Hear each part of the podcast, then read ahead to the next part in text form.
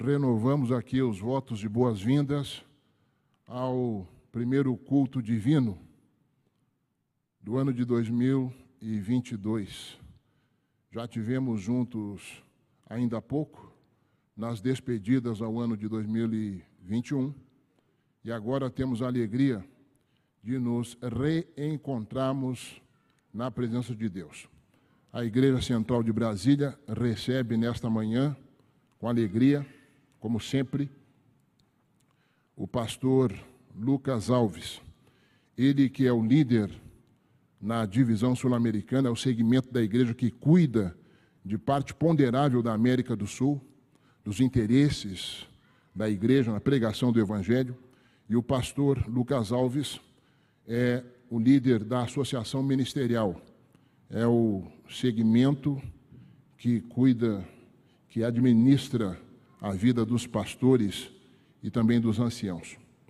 O senhor é bem-vindo, Deus o abençoe, já oramos ainda há pouco, e que, ao compartilhar conosco o pão da vida, o senhor traga a mensagem do Espírito Santo diretamente ao interesse do nosso coração. Bem-vindo. A palavra é sua a partir de agora. Deus abençoe. Irmão Hélio, muito obrigado. Bom dia a todos vocês. Tudo bem? A Luísa está aqui, tudo bom, a Luísa? Ver você. Paulo Prazeres. Davi França e família, né? Que bom. Estou muito feliz por ver vocês aqui. Feliz 2022, gente. Que seja um ano de muito crescimento em Cristo. Independentemente das circunstâncias da vida, que seja um ano de aprofundamento na caminhada para o céu de raízes para baixo na comunhão, de frutos para cima no cumprimento da missão, de acelerar, de apressar a volta gloriosa de Jesus Cristo. Eu me sinto muito feliz em estar com vocês essa manhã e poder abrir a palavra de Deus e juntos podermos refletir sobre o que as Escrituras diz de um tema muito importante para nós. Eu fiquei pensando qual era o tema, né? Geralmente a gente tem um tema, o tema para 2022, como a gente pode tratar desse tema. E eu queria dar uma olhadinha para trás primeiro e depois olhar para frente. E gostaria de convidá-los agora a abrir suas Bíblias no Evangelho segundo Lucas, capítulo número 24. E nós vamos aqui fazer algumas reflexões sobre como Jesus trata as desilusões da nossa vida. Como nós podemos olhar para frente com muita esperança e também com muita segurança. Então, por favor, abra sua Bíblia em Lucas capítulo 24 e vamos agora pensar juntos.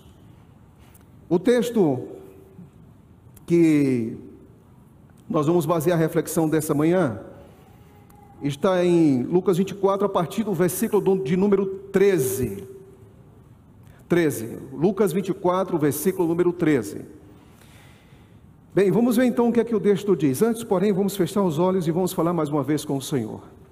Você que está aqui, você que está em casa nos acompanhando, por favor, feche os olhos e vamos falar com Deus. Bom Deus e bom Pai. Este é o primeiro sábado desse ano. Este é o primeiro momento em que nós abrimos as escrituras aqui na igreja, neste novo ano que começa.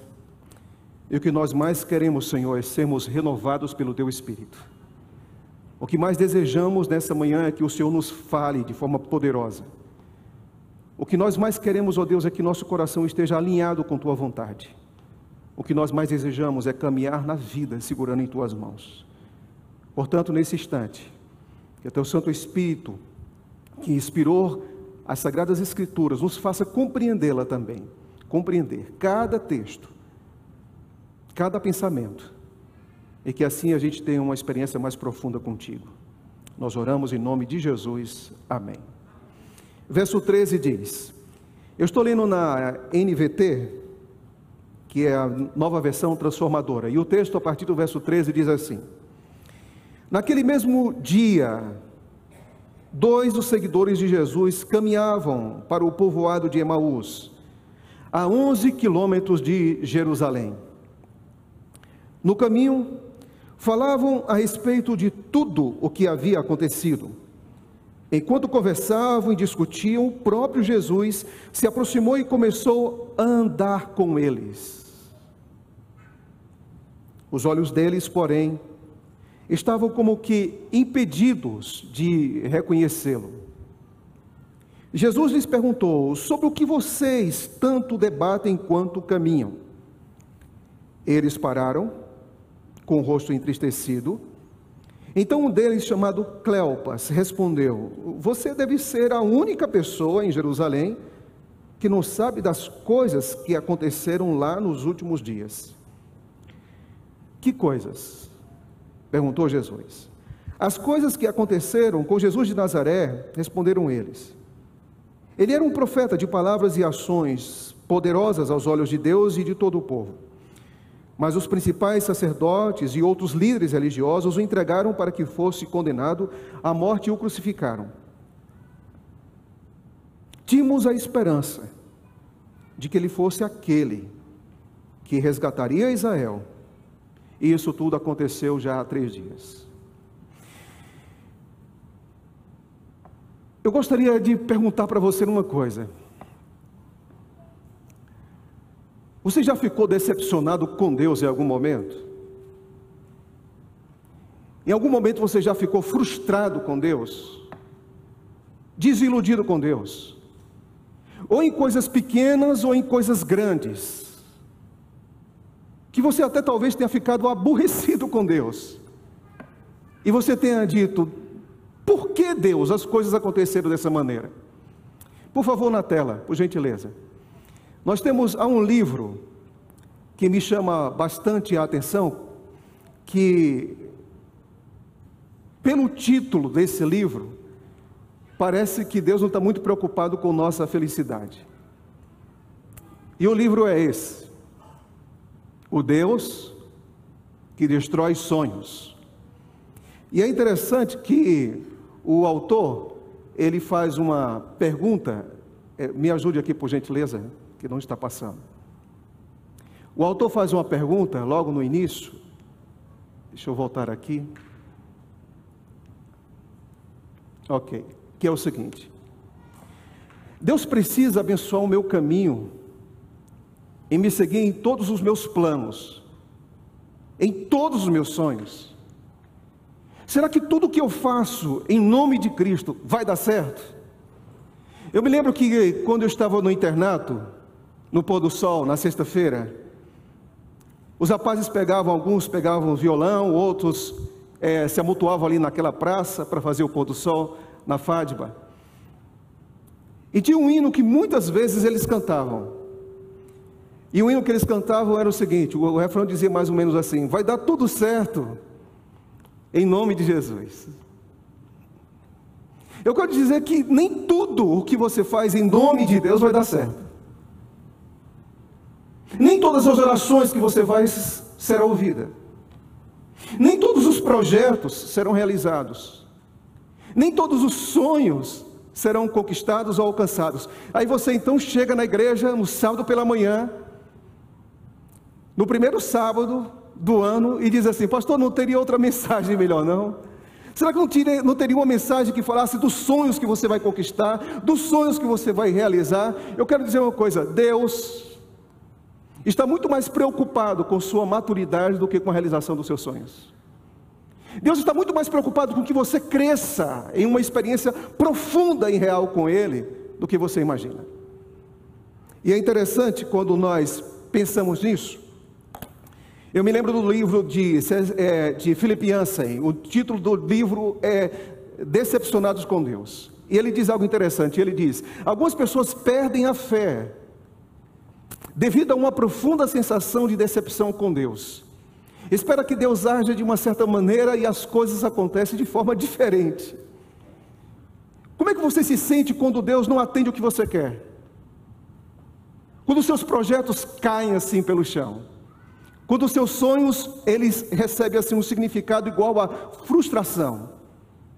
De que maneira nós podemos reconstruir nossos sonhos? De que maneira nós podemos viver uma vida mais alinhada e mais segura, sem viver uma vida cristã muito superficial, muito do toma lá da cá, muito tola, Deus tem que ser como eu quero, da maneira que eu quero, do jeito que eu quero. Outro dia eu conversava com uma pessoa muito querida, e nos últimos dois anos foram os anos mais difíceis E algumas pessoas dizem que foram os anos mais difíceis para a economia, outras pessoas dizem que foi o ano mais difícil também para a saúde, sem dúvida nenhuma. Muitos dizem que foram o ano mais difícil para as famílias, mas talvez os dois últimos anos também tenham sido os últimos dois anos mais difíceis na nossa experiência com Deus. Concordam? Com a maneira que a gente enxerga Deus. Pessoas que nós oramos e não foram curadas, pessoas que nós tínhamos a esperança de que estariam com a gente e não estão. Pessoas que não estão mais ou não estiveram na ceia, na tão querida ceia de Natal. Elas estavam nos últimos dois anos, nos, nos anos anteriores, 2018, 2019, mas não estão mais. Fica aquele vazio. E eu conversava com alguém e alguém dizia para mim o seguinte: depois que perdeu uma pessoa muito querida, Lucas, não é justo. Não é justo. Eu não sinto que Deus seja justo com o que está acontecendo. E eu estava sentindo aquela dor. Eu não sei se alguém que está agora nos assistindo, ou se alguém que está aqui sentado, já tenha pensado o seguinte: será que Deus realmente é justo? Pelo que eu estou passando, pelo que eu estou enfrentando. Eu quero convidar vocês para fazer uma caminhada com Cristo. O que, que Deus faz com nossas decepções? Com as nossas desilusões? Quando nós olhamos assim para o céu e parece que o céu está cerrado, fechado, escuro, e todas as portas que estão ao seu redor estão fechadas. Você olha para cima, não vê esperança, você olha para o lado direito, para o lado esquerdo, para trás, para frente, parece que você não tem saída nenhuma. E o que, que Deus faz com a gente? Bem, o que eu posso dizer é que Deus faz com a gente o que ele fez com os dois discípulos entristecidos na estrada de Emaús. E é interessante, nós percebemos aqui na tela que é tarde de domingo. Era já o pôr do sol de domingo. E os acontecimentos ali de Jerusalém, que tinham chamado a atenção de soldados, de sacerdotes, do povo de modo geral. E como foi esse dia de esse dia de domingo? Foi de muita frustração para muita gente de muita desilusão, de sonhos assim jogados no chão, de um quebra-cabeça impossível de ser remontado.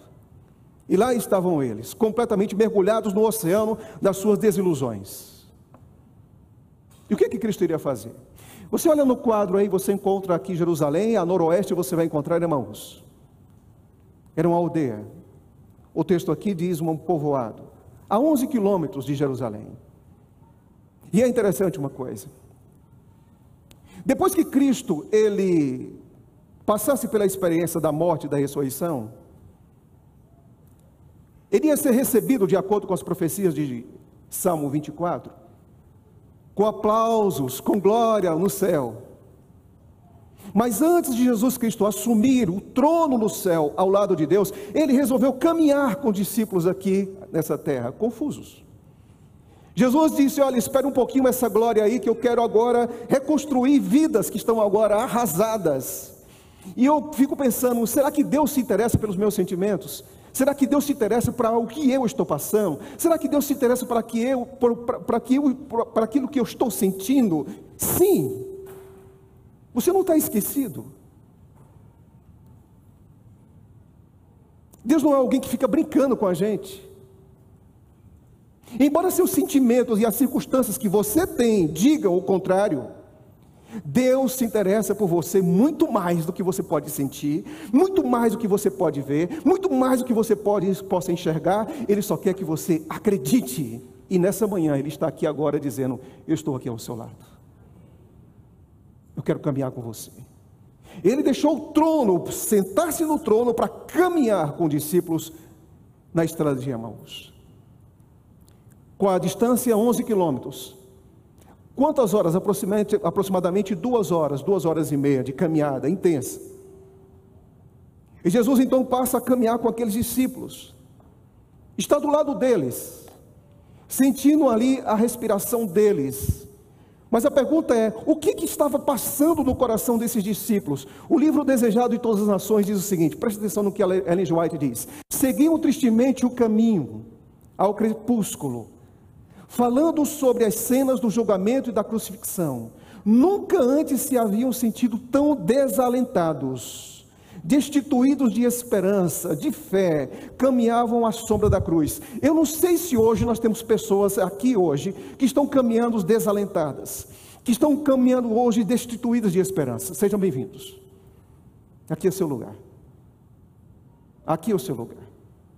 É interessante que Jesus Cristo ele, ele, ele entra entre os dois discípulos e começa a caminhar entre eles, e eles começam a dizer: Você está lembrado do que aconteceu? O que nós estamos carregando, a memória do nosso coração, a memória da nossa mente, a memória dos nossos olhos é só desgraça, porque tudo na nossa vida acabou, tudo. A gente depositou sonhos naquele profeta, naquele homem que se chamava Jesus Cristo. Nós colocamos todas as fichas e apostamos tudo nele. Mas o que nós estamos hoje passando é pura frustração, decepção, desapontamento, desilusão. É isso que está acontecendo com a gente. Aqui eu quero dizer uma coisa para vocês. Eu não sei o que, que as estradas da vida podem aguardar você. Eu não sei o que, que você vai passar esse ano de 2022. Eu não sei o quanto você confia em Deus, o quanto você acredita em Deus, o quanto você se apega às suas promessas. Eu não sei. Mas em nome de Cristo Jesus, saiba de uma coisa: nunca será uma decepção confiar sua vida em Deus, nunca. Nunca. Nunca será uma decepção ou uma frustração confiar todas as fichas que você tem e colocar rumo em direção à cruz. Mesmo que as circunstâncias mais adversas da sua vida possam dizer e estampar de forma clara o contrário, eu quero dizer uma coisa para você: os planos de Deus são maiores do que as perdas que nós temos nessa vida, muito maiores, mas muito maiores, muito maiores. E Ele está disposto a levantar você com tudo que você tem passado, com tudo que você tem sentido. Será que hoje eu estou falando para uma mãe que o seu filho foi criado nessa igreja? Ainda há pouco nós vimos aqui a apresentação de uma criança. Seu filho corria por esses corredores aqui. Seu filho foi batizado. Seu filho nasceu nessa igreja. Mas hoje está completamente distante. E você sofre com isso. Seu coração está dilacerado com isso. Você não vai mais acreditar em Deus. O seu marido traiu você. E você não vai acreditar mais em Deus. Você está há dois anos procurando emprego, batendo em todas as portas, e nada se abre. E eu quero dizer uma coisa: que as circunstâncias dessa vida e as perdas dessa vida não são maiores do que a presença que Jesus quer ter do nosso lado e dizer o seguinte: pode parecer que tudo está fora do controle, pode parecer que tudo está bagunçado, Pode parecer que a palavra final foi o que aconteceu na sexta-feira no Calvário. E Deus está dizendo nessa manhã que não é assim que não é assim. Na vida com Cristo existe uma sexta-feira de crucifixão, mas também existe uma manhã de ressurreição de domingo. A gente não pode esquecer disso. E Jesus começa então a caminhar com os discípulos. A primeira coisa que nós devemos então perguntar é o seguinte: o que, que Deus faz quando nós estamos mal? O que, que Deus faz quando nós estamos arrasados? O que, que Deus faz quando nós estamos assim completamente destruídos? O que é que Deus faz? Eu posso dizer para você que Deus caminha do nosso lado, aleluia. Eu estou usando essa ilustração e eu não concordo muito com, com o artista que preparou essa, essa, essa arte. Aí você diz, por quê, pastor? Porque eu acho que Jesus Cristo ele não estava bem assim, sabe? Mas eu estou aqui usando em caráter didático. Os dois discípulos de roupas comuns e Jesus de branco, bem no centro. Jesus ele entra no seu cotidiano de maneira tão simples que você talvez não, não imagine. Jesus poderia ter vindo numa carruagem de fogo para andar com os discípulos em Emaús. Ele não fez isso. Ele poderia vir assim com a sua glória esplendorosa, dizendo: Eu estou aqui. Deveria ter falado para os discípulos em Emaús, como ele falou para João na ilha de, na ilha de Pátimos como a voz de uma grande multidão. Ele não fez isso. Ele não apareceu para os discípulos de Emaús como apareceu para Daniel no capítulo 10, como apareceu para João no capítulo número 1 do Apocalipse. Não, ele apareceu como se fosse um de nós. Que recado ele quer dar? Escuta uma coisa.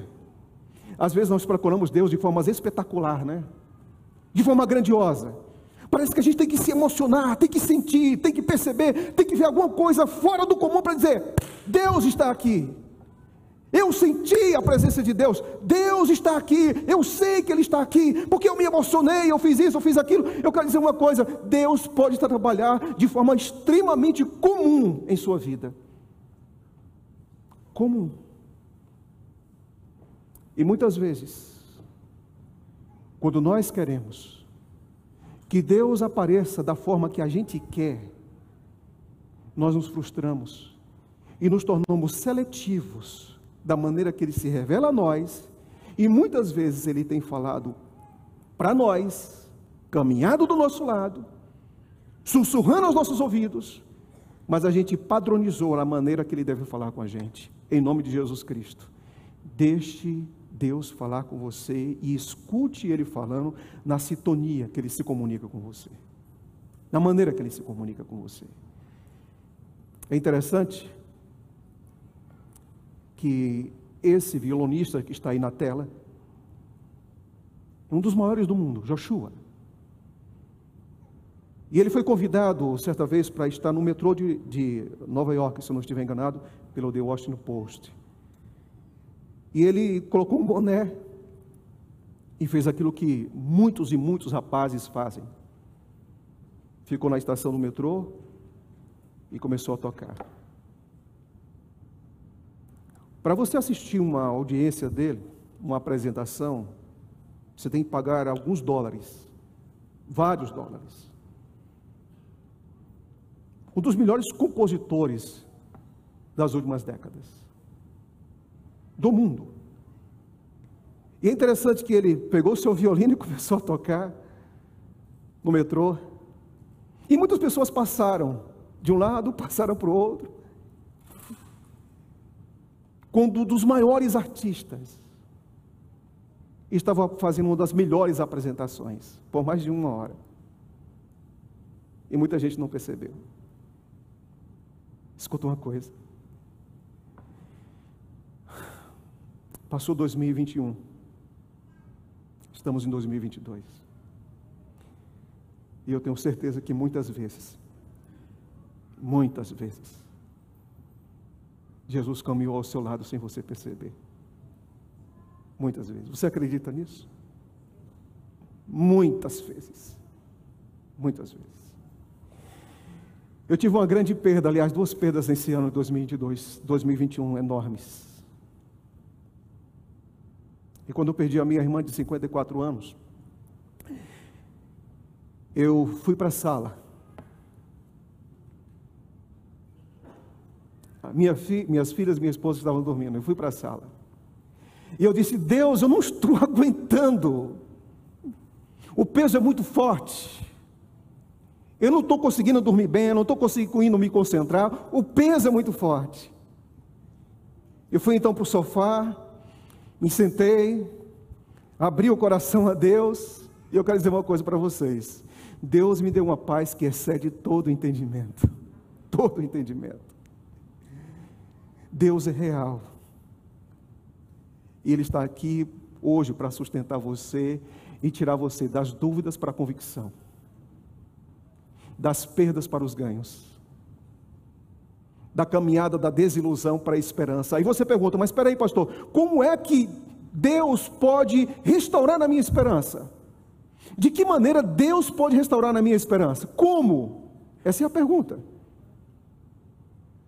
Jesus ele faz três coisas. Eu quero que você repita comigo. Primeira coisa, o que, que Jesus Cristo faz com os discípulos? Primeira coisa que ele faz, ele caminha. O que, que ele faz com os discípulos? O que mesmo? Ele caminha ao lado deles. Segunda coisa que Jesus Cristo faz, sabe o que é? Ele faz o que? Perguntas, três perguntas. O que está acontecendo? O que, que houve? Perguntas, porque Ele quer que você pense, porque Ele quer que você use seu cérebro, porque na vida cristã, fé vem acompanhado também de razão. Nós temos que exercitar a nossa razão, nossa capacidade de pensar, analítica, reflexiva. E a terceira coisa que Jesus Cristo faz, além de perguntar, além de estar presente, é fazer algumas declarações. E é interessante que você vai ver, acompanhe comigo no texto agora. O versículo número 25, olha o que o texto diz. Então Jesus lhes disse: Como vocês são tolos, algumas traduções dizem como vocês são nécios, que vocês não percebem como custam a entender o que os profetas registraram nas Escrituras. Não percebem que era, não perceberam que era necessário que o Cristo sofresse todas essas coisas para entrar então em sua glória. Então Jesus os conduziu por todos os escritos de Moisés, os profetas, explicando o que as escrituras diziam a seu respeito. O que, que Jesus Cristo faz? Primeiro, caminha ao lado. Escuta uma coisa: hoje, Cristo está aqui do seu lado, colocando a mão no ombro e dizendo: Eu vou caminhar do seu lado agora. E se você ainda não tem ainda completa convicção de tu, tudo que você tem passado e quer se reconstruir, Jesus vai fazer perguntas para você. Como ele fez para os discípulos. E a terceira coisa, e o que eu acho aqui fantástico, é que Jesus busca nos discípulos uma coisa. Ele diz: Olha, eu quero que vocês pensem agora, mas não pensem de qualquer forma. Não, não, não procure respostas para o que você está passando através da filosofia. Não procure respostas para o que vocês estão enfrentando através da sociologia. Não procure respostas para o que você está enfrentando através do humanismo. Procure a resposta para suas perguntas, procure respostas nas Escrituras. E aqui vem uma coisa. Escuta isso. Se nós queremos ter esperança genuína nesse mundo, nós temos que ir para as Sagradas Escrituras. Nós temos que ir para a Bíblia. Fora da Bíblia não existe esperança genuína. Fora da Bíblia você não vai reconstruir seus sonhos. Fora da Bíblia, você, a sepultura, coloca o ponto final na existência. Fora da Bíblia, Deus não existe. Fora da Bíblia, você não vai conseguir de nenhuma forma se levantar. Deus é aquele que é especialista em levantar o ser humano através da sua palavra. Da sua palavra. E então o que, é que ele faz? Aqui no capítulo 24 você vai encontrar duas coisas. Primeiro, ele vai citar aqui Moisés. Depois ele diz os profetas. Mais adiante, quando ele aparece novamente, ele vai citar aqui três coisas. Ele vai dizer Moisés, os salmos e os profetas. É interessante que Jesus Cristo faz algo que nos chama demais a atenção. O que, que ele faz? Ele diz o seguinte: vocês têm que entender que se vocês estivessem lendo as Escrituras, se vocês estivessem compreendendo as Escrituras como deve ser compreendida, vocês não estariam se frustrando tanto. Vocês não estariam tão desiludidos, vocês não estariam tão cabisbaixo como vocês estão. Então eu vou levantar a cabeça de vocês. Primeiro, eu estou aqui presente. Segundo, como é que Cristo faz? Ele diz o seguinte: eu quero que vocês pensem. Vamos para as Escrituras. Eu quero dizer o seguinte agora. Para vocês que estão aqui presentes, para você que está aí em casa, em nome de Jesus, posso fazer um apelo agora, irmãos? Posso fazer apelo, igreja? Irmãos, por favor, começando 2022, sim ou não? Com força, irmão, sim ou não? Se você quer crescer esse ano, gaste mais tempo com aquilo que está escrito. Se você quer ter raiz em sua vida, leia a Bíblia. Agora leia, sabe com o quê? Com uma lente de microscópio e com uma lente de telescópio. Leia o que está escrito, cada palavra, cada texto. Por que está aqui? Está falando para quem? Está se comunicando a quem? Leia. Porque quanto mais você lê as Escrituras, mais vida, mais luz, mais esperança você vai ter em sua vida. Interessante que Jesus Cristo ele diz o seguinte: ele citou Salmos, depois Moisés, depois citou os profetas. Por quê? Tem um livro e o livro, esse livro é de Dalnas Press, que se chama No Caminho de Emaús, escrito por Jacques Ducan, um dos grandes teólogos da igreja adventista. No Caminho de Emaús. E no Caminho de Emaús, ele diz o seguinte: há pelo menos cinco profecias que Jesus Cristo discutiu com os discípulos. Cinco. Aqui talvez tivesse Gênesis 3,15, o descendente da mulher. Aqui também estava talvez Daniel 9, as 70 semanas para o povo judeu e até o ungido. Aqui também talvez estivesse Isaías capítulo número 11, Números capítulo número 24 e Isaías capítulo 53. E Jesus foi conduzindo e disse para eles: Eu sou o centro de tudo. Mas o que me chama a atenção é que Jesus faz questão de dizer: Estou indo embora. Ele cita Lucas 24, ele cita Isaías 53, ele cita Isaías capítulo número 7, ele cita Gênesis capítulo número 3 e reconstrói na vida desses homens os sonhos que foram perdidos. Reconstrói. Só que ele diz uma coisa: o centro de tudo aqui sou eu, viu? O centro das Escrituras não é a história. O centro das Escrituras não são os eventos. O centro das Escrituras não são as pessoas, os personagens ou os líderes principais que aparecem. O centro das Escrituras, todas as vezes que você abrir a Bíblia, é Jesus que está se revelando a você. E é interessante que Jesus agora faz uma coisa: faz questão de dizer, estou indo embora. E eles viram que Preste atenção nisso. Jesus apela para duas coisas. Jesus apelou para a razão, porque usou as escrituras, e depois Jesus apelou para o coração, porque o coração deles ardiam quando Jesus falava. Mas Jesus faz algo mais simples. Ele faz questão de passar adiante do lugar onde eles iriam ficar. E aí então os discípulos olham para ele dizem: não, não, vá não, fique aqui porque já está tarde. Realmente deveria estar tarde. E foi, foi constrangido para ficar com eles. e era final de dia e tinha um jantar. Jesus pega o pão e ninguém segurava o pão como Jesus. Ninguém, alguns soldados foram um dia prender Jesus Cristo e disseram: ninguém falou como ele, mas também ninguém abençoou o pão como ele. E Jesus pegou o pão. E quando ele pegou o pão, eles lembraram. Ou seja, olharam para onde? para trás. Olharam para onde? Para trás. Lembraram. Jesus conversou com eles e jogou o diálogo muito para frente. Mas em uma mesa, no final do dia, pão sobre a mesa, ele pegou o pão e fez com que eles olhassem para trás.